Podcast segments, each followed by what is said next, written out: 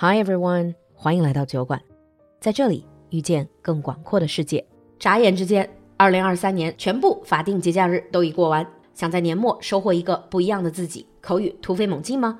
酒馆学院的进阶口语课第二十五期正式开放超级早鸟价报名，赶快联系小助手占位置吧。微信号是 l u l u x j g，我们在酒馆等你。Now on with the show.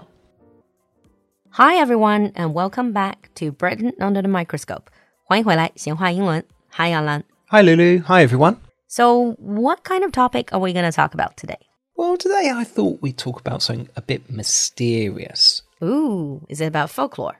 No. Okay. I thought today we'll talk about what is commonly known as a secret society. 神秘的组织. I think I talked about this topic with Brad before about secret societies Okay. in the world and conspiracy theories. If you're talking about the UK, let me guess, you're going to talk about Freemasons. That's right.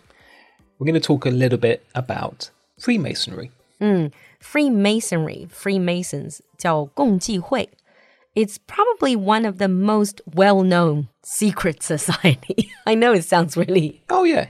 contradictory. Exactly. It's one of the most famous secret societies in the world. Mm-hmm. Again, because it can be potentially sensitive, we're not siding with any opinions. No. We're simply being informative.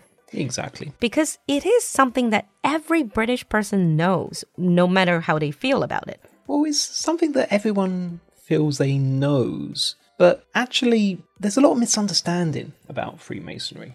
Mm-hmm. Okay, so let's start with the very basic. I think our audience probably don't hmm. know anything about this society. Okay.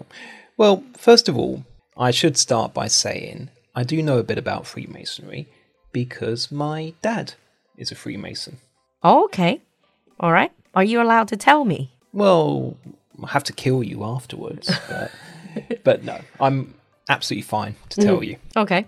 So, Freemasonry is based on the traditions of medieval stonemasons. Yeah, actually, I was gonna say, although Freemasons is translated into 共济会, but Mason is a stone cutter, a stone craftsman, 就石匠，对吧? Stonemasons 是石匠的意思。 Yeah, exactly. So stonemasons were the ones who built cathedrals and castles. And to do this, they travelled around the country.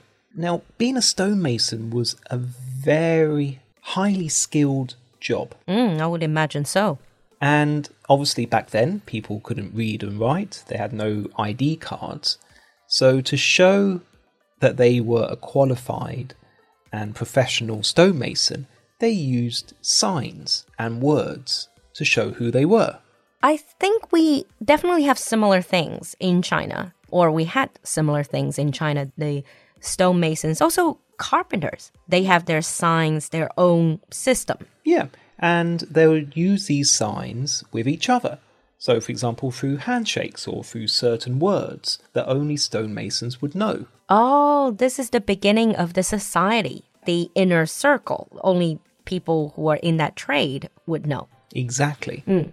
Modern Freemasonry started in 1717 in England, and it became popular around the world.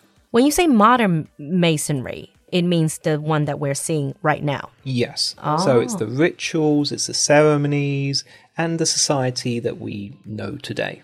That's one thing I heard about masonry is it's highly ritualistic. Well, yeah, exactly. But then again, this is the same with lots and lots of societies. They have their own traditions, their own rituals. Personally, I just think that Freemasonry's just been around a lot longer. Mm. So they've had more of a chance to develop their own traditions and rituals. Mm, and it's also highly hierarchical. Yes, it is. To become a Freemason, you have to be selected, voted in, and you have to have a good reputation. Is it like by referral? 是要介绍人呢，是吗？ Yes. And we have the expression to be blackballed. So many societies, like Freemasonry, when they choose somebody, you would vote by putting in a white ball into a bag. Mm. And if there was a black ball, that means you're out. That means someone doesn't want you. I think I've read it somewhere. This dates back to ancient Greece. Yeah. So we still say nowadays, you've been blackballed. Being blackballed means You've not been selected. you've been voted out. You've been voted out. You've been rejected. Mm.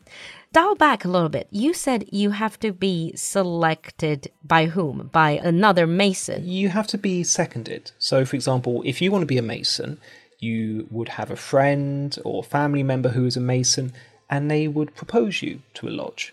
A lodge. What is a lodge? A lodge is a smaller group of members.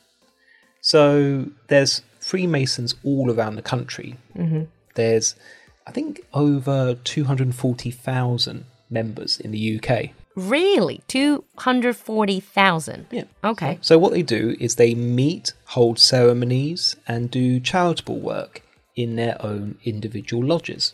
Oh, I see. I see. So you probably have like some sort of main organization, and then you have the lodges Lodges 这个就分会或者一个会所这样子的感觉，让我想到了中国这个武侠的这个原来什么什么什么分舵舵主这种感觉。 Uh, Some lodges they actually have their own dedicated building, so there are lodge buildings, and a lot of other lodges they just meet in pubs and clubs.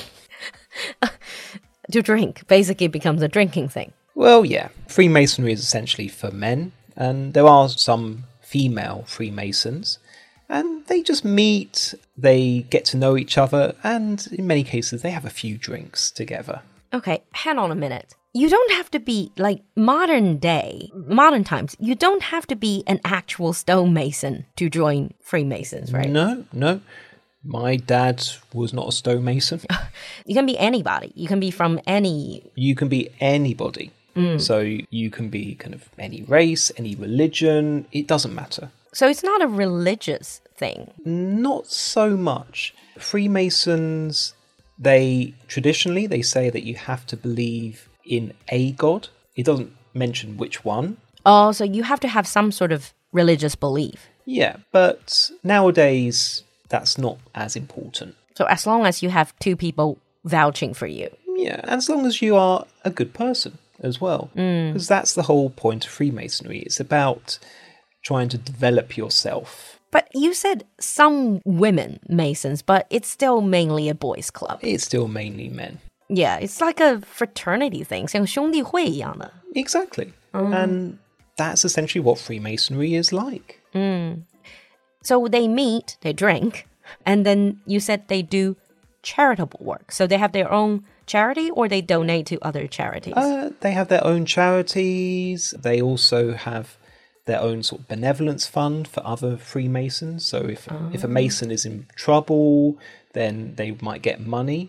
And also, like the widows of Masons would get money. 就感觉说天下只要是这个会里面的人都是接兄弟的那种感觉啊。 Yeah. But also charitable work in terms of hospitals, healthcare, pretty much anything really. It- As long as you can give them a good case why they need the money, then mm. you can approach the Masons. Mm. Okay,